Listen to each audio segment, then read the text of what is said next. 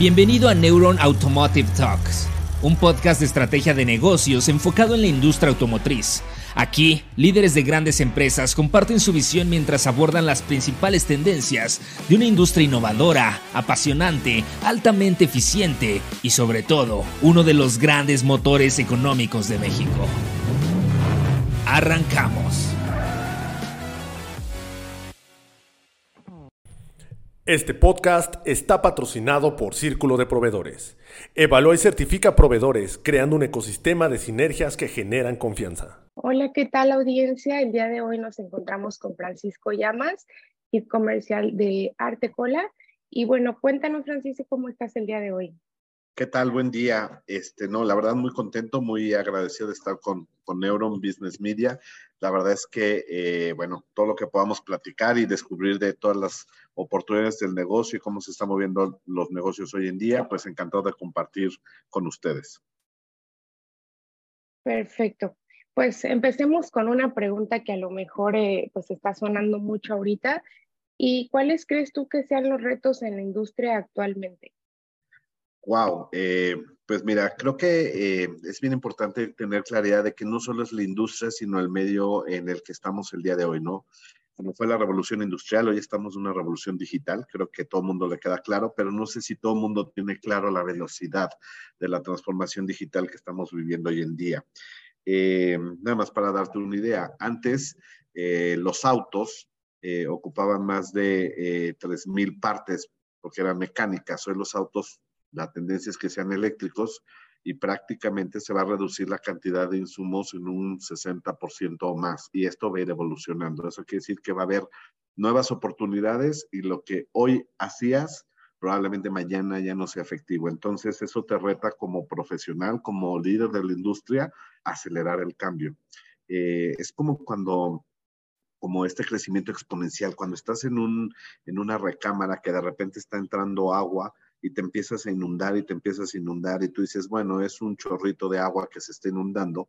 Eh, lo que está pasando hoy en el mundo digital es que lo que tú antes proyectabas que se iba a inundar en mil años, se va a inundar en una semana porque la transformación es exponencial. Entonces, eh, creo que el principal reto es, hoy nadie sabe de qué va a pasar, pero te tienes que estar actualizando para, eh, para estar al día y, y ser parte de las nuevas tendencias, ¿no?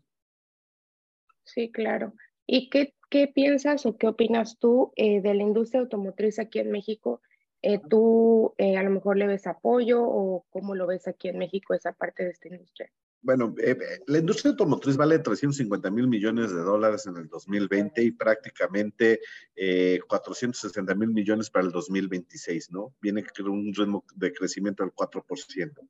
Pero el factor de crecimiento no va a ser eh, eh, determinado por la, la, la, demanda de los consumidores, sino por eh, un poco la iniciativa que tenga el gobierno en cuanto al costo de los energéticos. Si seguimos eh, subsidiando la gasolina, si seguimos subsidiando el costo energético, pues la verdad es que el crecimiento va a ser muchísimo más lento que en otros países, ¿no? Tú, por ejemplo, puedes ver en Europa, que es el mercado que viene acelerando la industria de autos eléctricos más rápido, más que Estados Unidos, porque el costo de los combustibles en Europa es muchísimo más alto que eh, en Estados Unidos o en América. Entonces, esto es una relación de costo-beneficio. La medida en que al consumidor le sea más rentable eh, eh, tener autos eléctricos por el costo de la gasolina es lo que nos va a determinar la velocidad de cambio en el medio. Ok, perfecto. Sí, pues bueno, ahorita cambiando a lo mejor un poquito eh, más de tema a, con Artecola, ¿cuáles crees tú que sean sus esfuerzos de innovación actualmente, o ya sea con ustedes o con las demás empresas?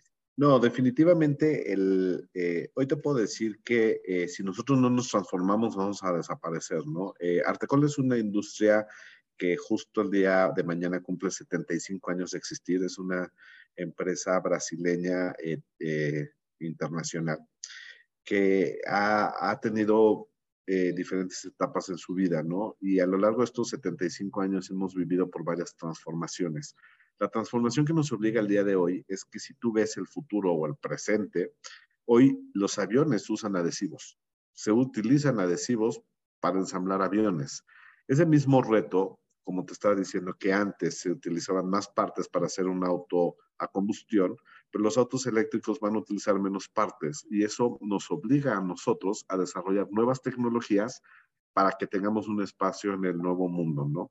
Eh, creo que para el caso de los adhesivos, para que te des una idea, el mercado de adhesivos en México vale 637 millones eh, de dólares anualmente. Y no te estoy hablando de la participación en el mercado de automotriz. Eso quiere decir que nosotros tenemos un potencial de duplicar nuestra oportunidad de negocio, de duplicar nuestro negocio porque ya estamos desarrollando adhesivos que van a pegar estas nuevas componentes eléctricos que utilizan los autos. Entonces, para Artecola, esto es una gran oportunidad, se abren nuevas oportunidades, nuevas aplicaciones y nuevos usos. Antes, por la combustión tenías que usar tornillos, hoy al no tener combustión, no tener vibración, puedes utilizar adhesivos y eso nos da una gran oportunidad en el mercado. Sí, justo. Y bueno, hablando de esto de, pues, de todas las oportunidades que tenemos a lo mejor en el mercado, ¿cómo crees tú que podría tener cualquier empresa un diferenciador ante su competencia? Yo creo que lo primero que puedes y lo primero que tienes que hacer para tener un diferenciador es en verdad entender a tu consumidor, entender a tu cliente, tanto en el caso de eh, en el caso de la industria automotriz tenemos que entender cuál es la verdadera necesidad del consumidor, entender a nuestros, a nuestros tier ones, en específicamente entender su negocio y ver cómo podemos ser parte de esa transformación. Pues si te das cuenta la cantidad de, eh, de empresas en la, en la, industria automotriz que están llegando, pues bueno, es sorprendente, ¿no? Y cada vez hay más jugadores, cada vez hay autos ensamblados en Asia, principalmente China, hay nuevos jugadores. La pregunta es, cuál es el segmento que tenemos que desarrollar, cuál es el segmento que el público está demandando y encontrar la verdadera respuesta a esa necesidad. Eh, ese es, una, es un trabajo que tienen que hacer las marcas de autos y de la mano con nuestros tier ones, eh, ser unos proveedores eh, de primera calidad y entender la necesidad para poder satisfacerla. No hay una gran competitividad en costos, los costos están bajando. Entonces, hoy lo que tienes que hacer es eficiente y entender a tu consumidor y creo que esa sería la respuesta. Sí, justo, y a lo mejor algunas eh, empresas pues todavía no, no toman la opinión de sus clientes a lo mejor y es en base a los esfuerzos solo de ellos, ¿no? Entonces, eh, ¿qué temas actualmente, bueno, qué esfuerzos más bien crees que se podrían hacer en tema de sustentabilidad? ¿Qué temas podrían, qué esfuerzos podrían hacer las empresas? Yo creo que las, las empresas tienen que entender al usuario final y las tendencias de movilidad que hay en México, ¿no? Eh, la Ciudad de México tiene un problema de movilidad, la Ciudad de Monterrey tiene un problema de movilidad, la Ciudad de Guadalajara tiene otro problema de movilidad, pero cuando te vas al, noreste, pues tienen otro problema de movilidad, ¿no? Y lo que está haciendo hoy es que estamos dando una solución que satisfaga a todos y no estamos como segmentando, ¿no? Creo que tenemos que pensar en tener autos de una plaza. Creo que si tú vas hoy a Europa vas a poder ver modelos que no existen en México, que creo que son una gran solución para los problemas de movilidad en México, uniplazas eléctricos. Y creo que eh, esa parte de no entender eh, la transformación que no solo se está dando en el medio comercial o en el medio digital, sino hay una transformación en el núcleo familiar. Y, por ejemplo, podemos ver que los SUVs han tenido un gran impacto, pero cuando tú empiezas a ver las tendencias de familia, pues te puedes dar cuenta que cada vez hay, por ejemplo, en la Ciudad de México, menos personas que viven solas y que viven con una mascota. Entonces, la solución de movilidad no es lo mismo para una familia que para una persona. Entonces, deberíamos de entender cuál es el auto que en verdad va a dar una solución a nuestros problemas y tenemos que ser una parte de la solución de nuestra sociedad y de nuestro ecosistema y no ver eh, de una forma unilateral la solución a la industria automotriz. Creo que deberíamos de pensar en autos uniplaza, autos eléctricos, hoy no han llegado, están muy desarrollados en Europa, pero vamos muy retrasados en México y en América, porque seguimos pensando como un gran país, una gran solución, sin entender las nuevas transformaciones familiares y sociales eh, eh, eh, en nuestro entorno, ¿no? Sí, justo, y hablando un poquito más de eso, ¿qué opinas a lo mejor tú de que estamos viendo que ahorita pues está muy fuerte la escasez de automóviles en las en las empresas. Y eh, bueno, ¿qué opinas si a lo mejor a ustedes igual les afectó la pandemia o qué opinas de esa parte? Bueno, eh, prácticamente viene por dos casos, ¿no? Y creo que tenemos que entender qué pasó en la pandemia. En la pandemia tuvimos problemas de chips, ¿no? Principalmente que venían relacionados por un tema muy puntual en Asia. Eh, la fabricación de los chips en Asia se vio eh, retrasada o se vio comprometida. Pero al mismo tiempo hubo una crisis de materias primas, que son parte de la industria automotriz, pero son parte de muchas industrias. Arteconera tiene la oportunidad de participar en diferentes industrias, automotrices son una parte.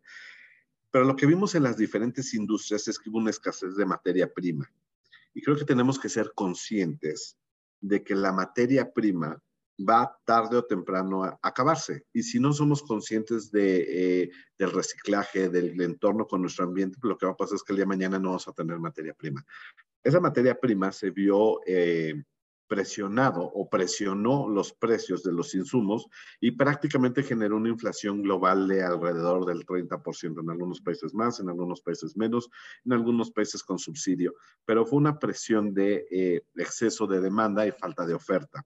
Con el tiempo, obviamente, eh, se corrigió la ecuación de oferta-demanda y los precios se han estabilizado.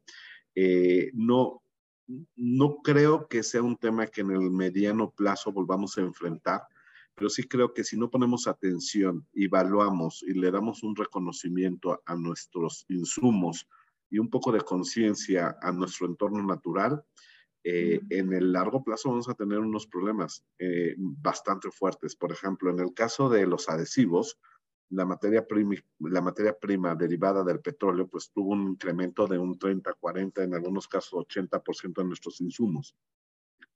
Esto pues obviamente se traduce en todas las industrias y ha sido lo que hoy nos ha tenido con esta inflación descontrolada en muchos países. Pero en el caso automotriz se agudizó las materias primas más la crisis de chips que, eh, que se generó en Asia, ¿no? Creo que la concentración y va de la mano, ¿no? Tenemos una evolución tecnológica. Hoy los, hoy los autos llevan muchísimo más sensores que antes. Antes probablemente no necesitaba sensores. Yo hoy un auto o, o, o cualquier automotor pues tiene más de 10 chips, ¿no? Que el sensor de, eh, de sensibilidad, de luz, de, de, los cristales, de proximidad. Esa demanda de, nuevas, eh, de nuevos insumos, pues va a generar esta, esta crisis, que viene de la mano del incremento en la demanda de tecnología y en el incremento de materia prima. Eh, para mí creo que tenemos que encontrar el equilibrio entre ser responsables del uso de las materias primas y en cuanto a la demanda, creo que abre la posibilidad a México de ser un centro de creación de chips y no solo de ensamble. Sí, claro, y ahorita hablando un poquito más sobre los productos, eh, pues, ¿cuál crees tú que sea la importancia a lo mejor de manejar estos productos biodegradables actualmente? No, definitivamente, porque, eh, bueno, podemos verlo. Si no encontramos una fórmula para en verdad utilizar eh, el PET, para utilizar los plásticos, vamos a acabar con nuestro entorno natural. Y el acabar con nuestro entorno natural, como los mares, como los océanos, manglares, pues va a tener un impacto en el largo plazo, ¿no? especialmente con eh, temas de, de agua y de sustentabilidad.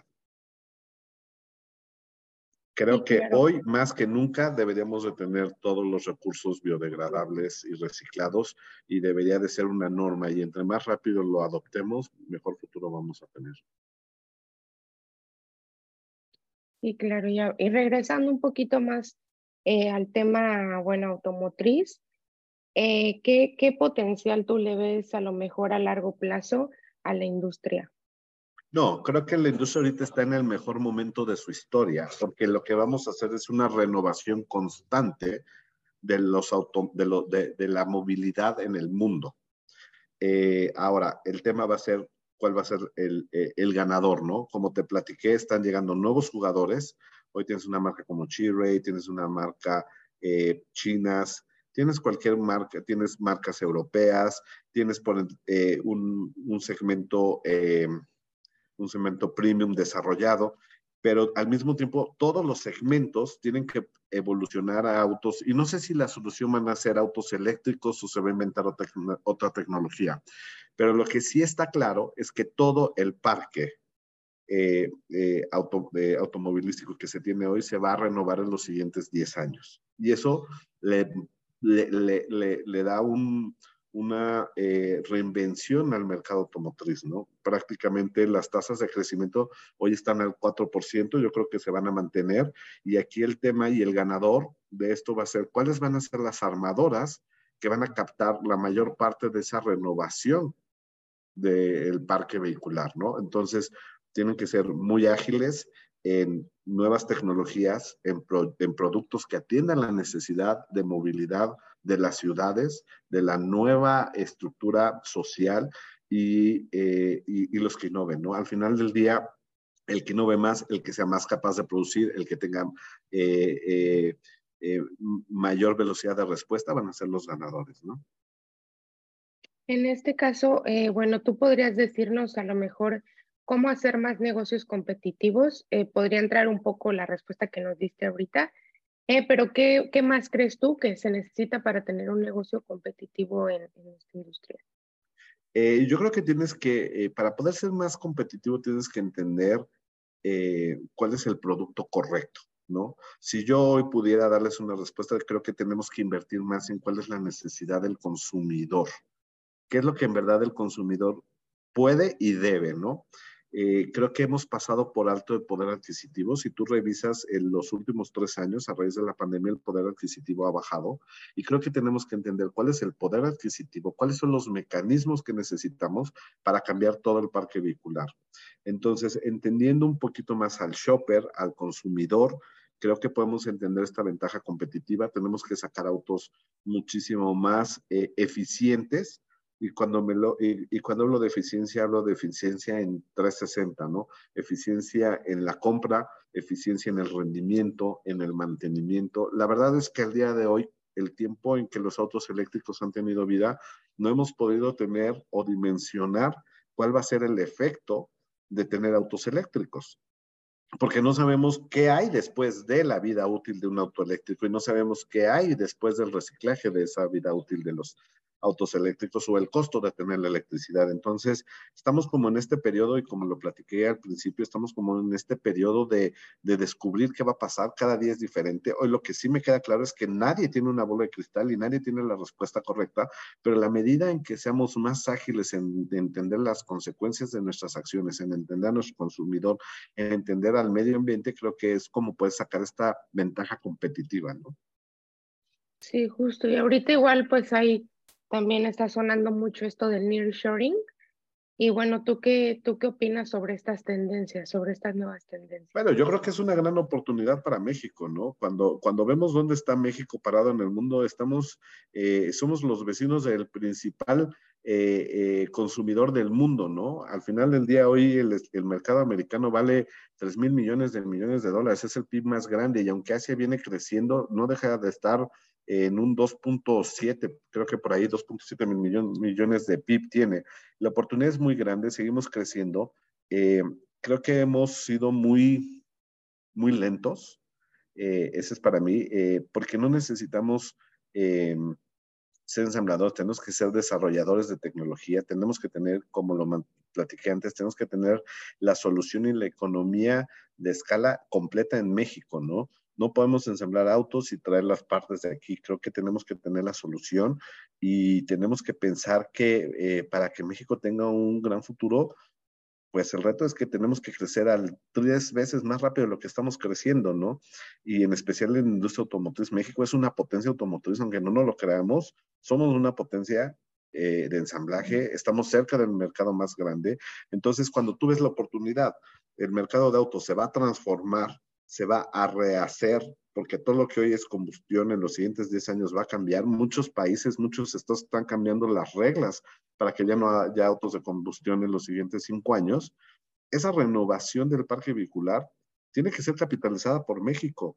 Y creo que eh, eh, es una muy buena llamada de atención a las autoridades, a, a las asociaciones, eh, para repensar si, si el, el, ritmo de crecimiento que tenemos es el adecuado o no contra el potencial de crecimiento que tenemos. ¿no? México es, una, es un gran lugar para, para ensamblar por su eh, ubicación geográfica, tanto con el vecino como tienes mar hacia Asia, hacia Europa, y creo que eh, esto nos debe de retar y no quedarnos conformes con lo que hoy estamos haciendo. ¿no? Sí, claro, es algo que, que pues no tenemos que quedarnos porque pues diariamente está como renovándose todo y pues tenemos muchísima, o sea, tecnología, entonces eso también está ayudando muchísimo. Y bueno, ¿cuál crees tú que sea lo mejor, eh, alguna de las visiones en cuanto a la producción y la recuperación? ¿De, de qué? ¿Producción y recuperación de autos? De autos, sí, claro. Eh, creo que tenemos que encontrar una fórmula de, transferir eh, los autos a combustión a autos eh, no sé si el primer paso sea autos híbridos. México no debemos de, olvidar que somos un, un, una potencia o somos un, productor de petróleo. Eh, no sé si la solución sea híbridos, no sé si la solución sea eléctrica, como te platiqué, no sabemos qué hay after, después del mundo eléctrico, no sabemos si tiene un, eh, un componente de contaminación, de reciclaje, y creo que deberíamos entender cómo ayudar a las personas a transformar su auto de gasolina a un auto híbrido, a un auto de conversión. Si tú hoy ves, ninguna empresa te está dando una solución a ti como usuario para cambiar tu auto de combustión a un auto de eh, eh, no contaminante, no eléctrico. Tenemos todo este tema que no hemos logrado el compromiso de, de emisiones eh, de energía eh, autosustentable o, o, energía renovable. México está por detrás. Eh, y creo que hay una gran oportunidad y creo que la industria automotriz debería de ser un driver de este cambio. Debemos de encontrar de, oye, tomo tu auto y te lo cambio por un híbrido. Tenemos que ver la forma de reciclar las partes de los autos y creo que ahí hay un gran pendiente en la industria, ¿no? Sí, claro. Y bueno, cerrando a lo mejor un poquito, eh, ¿qué, ¿qué recomendaciones le podrías dar a nuestra audiencia y bueno, a lo mejor qué visiones se van a tener para este año. Pues mira, la única recomendación es eh, todos los días tenemos que estar aprendiendo algo. Eh, la realidad del futuro no está escrito, no hay una tendencia clara. Hoy, hoy estamos hablando de autos eléctricos, pero igual ya al rato vamos a hablar de otro tipo de tecnologías. Y creo que lo que tenemos que estar es todos los días capacitándonos, todos los días entendiendo, leyendo, eh, eh, tomando cursos, eh, eh, eh, por un lado tenemos entonces todo el mercado de, energía eh, eléctrica autosustentable, pero también tenemos de la mano la inteligencia artificial. La inteligencia artificial nos va a traer cosas muy nuevas, eh, autos que se van a manejar solos, ya existen, cómo los potencializamos, el impacto que va a tener eso en la seguridad de la gente, ya no vas a, ya no vas a tener accidentes, eh, los otros ya nos van a manejar y eso nos obliga a estarnos preparando porque lo que hoy es una realidad mañana no va a existir. Entonces, lo único que les puedo decir es capacitación constante, leer tu medio, estar al día de las tendencias y, tratar de, de, adelantarse a lo que viene, ¿no? Creo que a los jóvenes eh, que piensen realmente si la carrera que hoy van a estudiar es la carrera que les va a dar en el futuro. El futuro ya está a la vuelta, no es un futuro de 10 años, estamos hablando de 5 años.